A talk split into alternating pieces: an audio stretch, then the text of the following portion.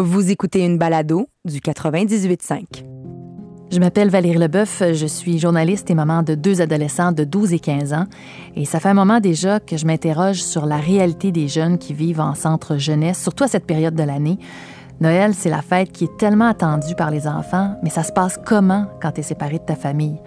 C'est ce que moi et mon réalisateur Mario Langlois, on a tenté de découvrir. On a beaucoup de préjugés envers les jeunes de la DPJ. On fait état souvent de leurs problèmes de comportement, des délits que certains ont commis. On parle souvent d'eux comme des êtres tellement écorchés qui feront jamais rien de bon dans la vie. Moi, je suis chanceux. J'ai été adopté, Valérie. Et puis, euh, j'ai eu des bons parents. Mais si j'avais eu un environnement totalement différent, je ne sais pas ce qui serait arrivé. T'aurais peut-être, toi aussi, fait un séjour dans un centre jeunesse, on ne sait pas. Puis la chose à retenir, c'est que les humains, on a la capacité d'évoluer et puis de Mhm. s'améliorer en vieillissant. Puis eux, ils partent leur vie. Là. Oui, puis des belles histoires, il y en a. Puis c'est d'ailleurs ce qu'on va prendre le temps de vous raconter. Ce que font des jeunes, notamment de Cité des Prairies, qui vivent en milieu fermé pour les petits-enfants qui, eux, séjournent au centre de réadaptation Dominique Savio. Depuis deux ans, il y a des adolescents qui décident de confectionner des biscuits qu'ils vendent ensuite à Cité des Prairies aux autres jeunes, aux intervenants ou encore aux visiteurs qui vont sur place. Tout ça pour amasser des sous, pour leur offrir des cadeaux de Noël. Et c'est vraiment l'initiative des jeunes qui avaient envie de soutenir les plus petits. Ali fait partie de ces jeunes qui ont choisi de s'impliquer.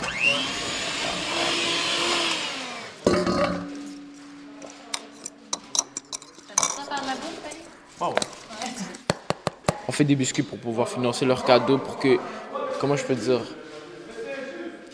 qu'ils soient contents, même s'ils ne sont pas nécessairement contents là. Comme c'est quand même des enfants, il faut penser aux enfants puis tout.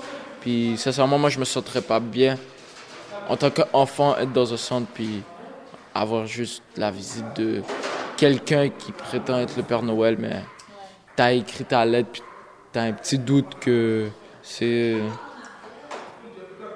que c'est, comment je peux dire, ton éducateur ou quoi que ce soit. Fait que là, on va juste arriver puis on va être comme les petits lutins qui va les permettre d'a- d'avoir leur cadeau. Fait que je trouve ça, c'est un bon projet puis tout. Tu fais pas juste faire les biscuits, tu vas rencontrer les jeunes aussi? Ouais. C'est un bon projet là qui devrait suivre à long terme aussi parce que moralement c'est bien pour les enfants puis pour nous aussi là. Ça fait combien de temps, toi, que tu euh, ben, tu t'impliques dans les biscuits, là? Là en ce moment ça va faire euh, un mois je pense. OK. Quand même. L'année passée aussi, mais je pouvais pas, je n'étais pas encore éligible à sortir, à faire des activités ou quoi que ce soit. Fait que ça fait deux ans que ça suit. fait que, ça se peut que même qu'il y a des orphelins. Je connais pas nécessairement les jeunes là. Je pense qu'il y a des orphelins aussi là. Que ça c'est c'est pour ça que je me suis tant dévoué à ce projet-là pour les petits orphelins qui sont pas de famille ou quoi que ce soit, qui ont qui se sont fait négliger, puis avoir juste un bon temps avec des personnes comme une figure pa- euh, une figure fraternelle. Tu comprends? Comme un grand frère. Ouais, exactement, comme un grand frère.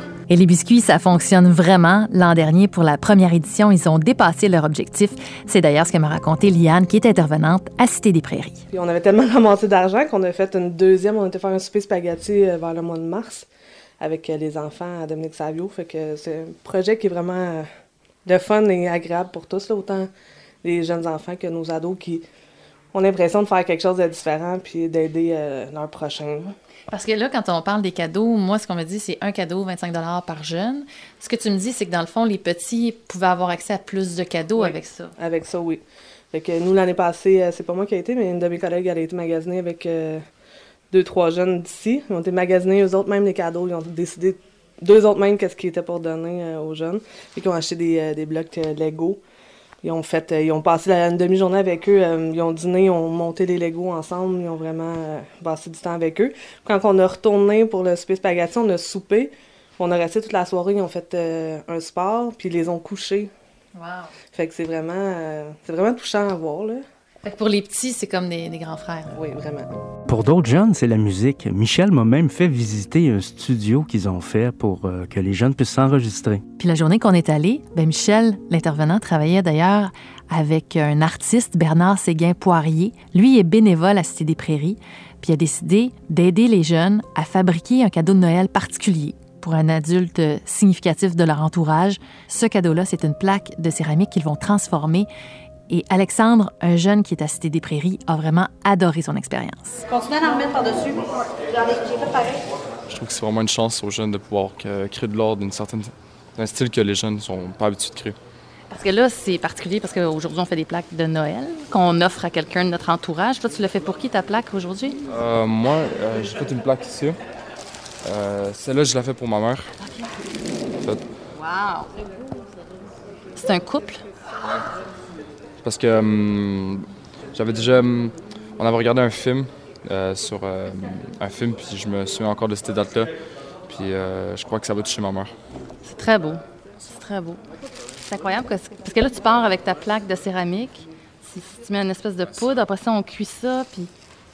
En fait, euh, de ce que j'ai compris, on met une poudre sur une plaque et euh, le four permet de cuire la plaque à 2000 Fahrenheit. Donc ensuite, on peut faire de l'or avec certaines poudres différentes. C'est difficile de dire qu'est-ce que ça va donner. Tu sais, tu regardes les, couleurs et tout ça. Mais j'imagine que quand tu le vois tout cuit, ça doit être encore plus euh, en fait, surprenant, le résultat final. Oui, vraiment. Après, le résultat final est un peu différent. Euh, en fait, c'est vraiment spécial. Comme la, couleur devient pas. C'est plus de la poudre, c'est. C'est difficile à comprendre. Mais... Mm. Non, mais c'est super beau. Puis est-ce que ça fait en sorte que, je sais pas, tu t'es découvert un talent en participant à ces ateliers-là? Pour de vrai, moi, je trouve que c'est. Euh, j'ai découvert une nouvelle, un nouveau style d'art, puis sérieusement, j'aime beaucoup ce style d'art. Je trouve ça super bien. Tu vois que les jeunes, quand ils ont un but, un projet, ben, ils sont super motivés et ils s'impliquent beaucoup. Oui, d'autant plus qu'Alexandre, lui, on est arrivé il était en train de faire sa plaque de céramique. Et on est repassé plus tard dans la journée, puis on s'est rendu compte qu'il y avait. Ben, c'était toute une production qui était en cours, ben finalement. Oui, hein. oui, c'était beau. C'était très beau. Ah oui. Il y en a fait une, d'ailleurs, pour euh, notre animateur Dan Migra. J'en ai reçu une en cadeau, puis euh, je peux vous dire, c'est vraiment une œuvre d'art. On voit l'effet positif qu'a ce genre d'atelier pour les jeunes, et c'est ce que nous confirme d'ailleurs le bénévole et artiste qui était présent, Bernard Séguin-Poirier. Je sais pas, moi, tu dessines euh, ce que tu veux. Ensuite, tu vas choisir avec euh, la, la charte une couleur de base. On ouvre des portes, on ouvre des, vraiment des portes. Mais moi, ce que je trouve le plus extraordinaire, c'est le nombre de jeunes qui, tout à coup, ils disent Je suis bon, je suis capable. On leur dit. J'ai eu un exemple d'un jeune, il n'y a pas longtemps, qui refusait d'écrire son nom parce qu'il nous a dit Mon nom, il est sale. Puis là, j'ai dit, comment ça? J'ai dit, t'as créé dans le passé? Non, non, c'est la première fois, ça. J'ai dit, il est propre ton nom, il est beau ton nom. Puis à la fin de la journée, il a signé ses petites œuvres et depuis ce temps-là, il n'arrête pas de m'envoyer des dessins, puis euh, des trucs. Même aujourd'hui, il est là, puis il m'a apporté deux de ses œuvres pour, comme cadeau de Noël. J'apprécie beaucoup. Autre initiative que j'ai vraiment beaucoup appréciée, mais qui m'a étonnée aussi, c'est le Grenier de Lorraine. C'est un concept qui se trouve au Mont Saint-Antoine. Quand entre là-bas, c'est une véritable caverne d'Ali Baba. Il y a des vêtements partout. C'est un endroit où on a décidé d'appliquer le concept de donner au suivant. Et Jocelyne, qui est relationniste média à la DPJ de Montréal, ben elle, elle va nous raconter comment le concept a vu le jour. À peu près, mon Dieu, déjà 17-18 ans, il y avait une éducatrice qui s'appelait Lorraine Morin qui s'était aperçue que malheureusement, les petits qui arrivaient pour un hébergement temporaire ou pour la nuit ou peu importe, euh, il arrivait avec rien sur le dos, pas de linge. Donc, tranquillement, elle a commencé à chaler ses voisins, ses collègues, ses amis, la famille, pour qu'ils leur donnent leur linge d'enfant qui était plus utile. Elle a commencé à faire ça graduellement. Elle lavait, elle recousait. Puis là, à un moment donné, les dons commençaient à rentrer de plus en plus. Donc, on lui a fourni un local et elle a parti, euh, dans le fond, c'est bâti sur le principe de donner au suivant. Les jeunes, les enfants ou même les parents qui reçoivent nos services viennent ici. Ils ont le droit de prendre à peu près 15 thèmes gratuitement, mais par contre, il faut que par la suite, ils s'engagent à faire une bonne action.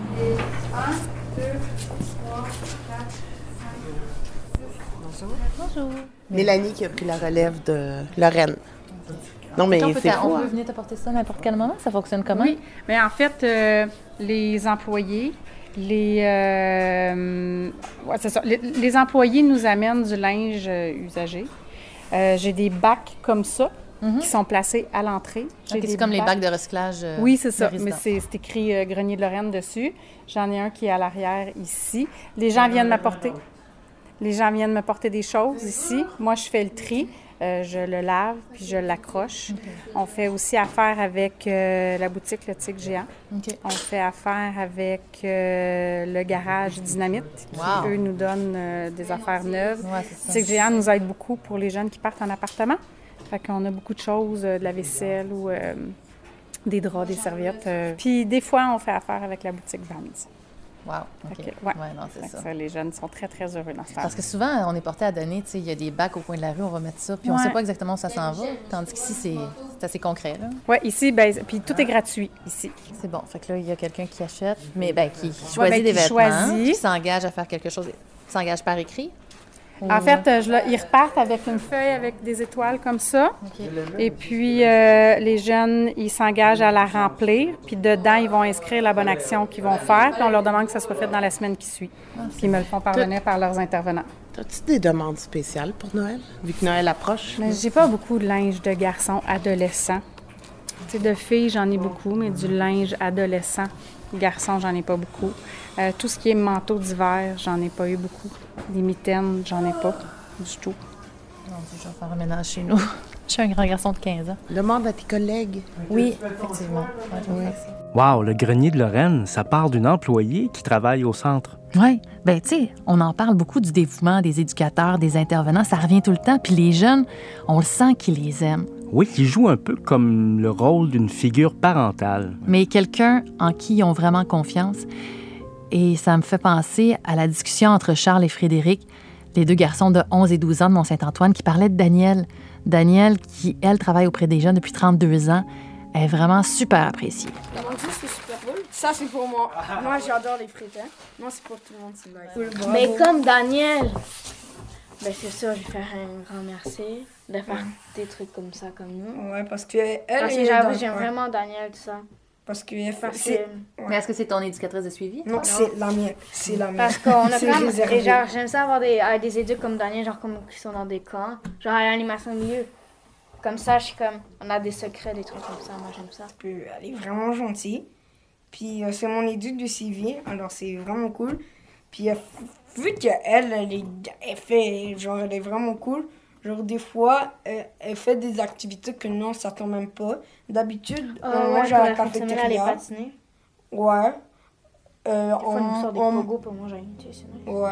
Je pense aussi à David, ce jeune de 16 ans qui vit à Mont-Saint-Antoine. Ça fait six ans, lui, qu'il vit en centre jeunesse. Il termine son secondaire cette année, s'en va tranquillement vers l'autonomie. Et lui aussi a tissé des liens particuliers avec son éducateur. Euh, donc, mais ça, on va faire juste un rassemblement rapidement euh, pour la soirée. Puis après ça, on va faire la rencontre de groupe. Puis de qui tu vas t'ennuyer le plus quand tu vas sortir d'ici? Y a-tu des gens que tu aimerais revoir? Mon éducateur Marc-André qui m'a beaucoup, malgré mes nombreuses fugues et mensonges, il me soutient toujours.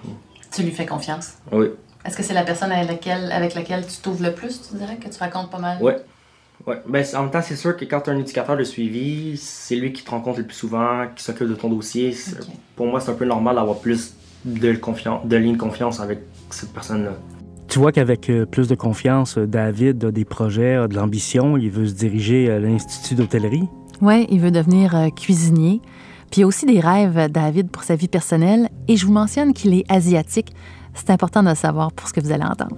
Tu te vois comment? En tant qu'adulte? Ou, je te parle pas nécessairement du travail, là. Tu te vois-tu, toi? Tu veux-tu avoir des enfants plus tard? Tu veux-tu euh, avoir une vie de famille? Euh, ben oui, c'est sûr, j'aimerais avoir des enfants. De préférence, euh, pas avec quelqu'un, de la- c'est pas que j'aime pas les Asiatiques, mais j'aimerais ça être avec quelqu'un autre qu'Asiatique. Je sais pas, j'aime mieux les personnes qui ont plus qu'une origine. OK. Comme, Un mélange des cultures. ouais, autre que métis aussi. Puis comme, mettons, Asiatique, puis je sais pas, moi, euh, Québécois, euh, Asiatique, Arabe. euh, en fait, j'ai jamais vu ça, ça serait, je serais curieux de voir ça. Euh, puis mes enfants, c'est sûr que j'ai eu un parcours difficile, mais j'aimerais utiliser en utilisant ce parcours-là pour leur montrer, pour comme, comme leçon de vie un peu, leur dire non, c'est pas une bonne idée, je l'ai vécu, je me suis ramassé en centre d'accueil. Si je serais toi, je ferais pas ça. Je repense à la jeune Noémie, 13 ans, qui euh, a une maman toxicomane qui ne la voit plus depuis au moins 10 ans. Ben, elle, elle veut devenir actrice ou toiletteuse pour animaux, mais elle veut avant tout s'occuper d'elles et ça, c'est vraiment important. Toi, t'as ta chambre à toi toute seule? Ou... Ouais. Qu'est-ce qui fait qu'il y en a qui sont deux? Ah oui, mais très, très en bordel. Plus tard, tu vois ta vie comment? Parce que toi qui as grandi dans les centres jeunesse, est-ce que tu dis, moi, je veux des enfants plus tard? Non. Je, je veux pas d'enfants. OK. Non. Est-ce que c'est un peu à cause de ça? Non. Je, je vois, genre, les parents qui, qui en ont marre de leurs enfants, qui sont tannés de courir après leurs enfants, de faire le ménage. Puis moi, là, faire le ménage de la chambre de mon enfant quand je suis moi-même pas capable de faire mon lavage, puis laver ma chambre, c'est correct. Fait que tu dis, t'as mieux prendre soin de toi. Ouais, j'aime mieux vivre plus tard. Je veux vivre comme ma grand-mère, tout seul dans son appartement avec son travail, son chien, comme ça, à écouter des films et tout. Concentrée sur elle-même. OK. Tu vois que les intervenants leur donnent tous les outils pour s'en sortir, mais au bout de la ligne, la balle est dans leur camp. Ouais, puis ça, ça, ça dépend aussi du bagage que les jeunes traînent sur leurs épaules. Ça dépend d'où ils viennent puis de ce qu'ils sont connus. Et aussi de leur personnalité. Parce qu'il y en a qu'on a rencontrés, qu'on a senti d'ailleurs, qui avaient une personnalité tellement forte. On se l'est même dit, toi puis moi. Ouais, qui avaient des buts, qui avaient de Ouais, l'ambition. c'est ça. Que, ah, tel jeune, lui, vraiment, il va s'en sortir, on est sûr. Pour d'autres, c'est différent. Exactement. Mais il y a quelque chose qui revient régulièrement aussi dans les propos euh, des intervenants. Ils sont tellement une figure forte pour les jeunes. Ils nous ont raconté qu'il y a plusieurs jeunes qui décident même de suivre leurs traces. Puis ça, juste ça, c'est positif pour eux. Exactement.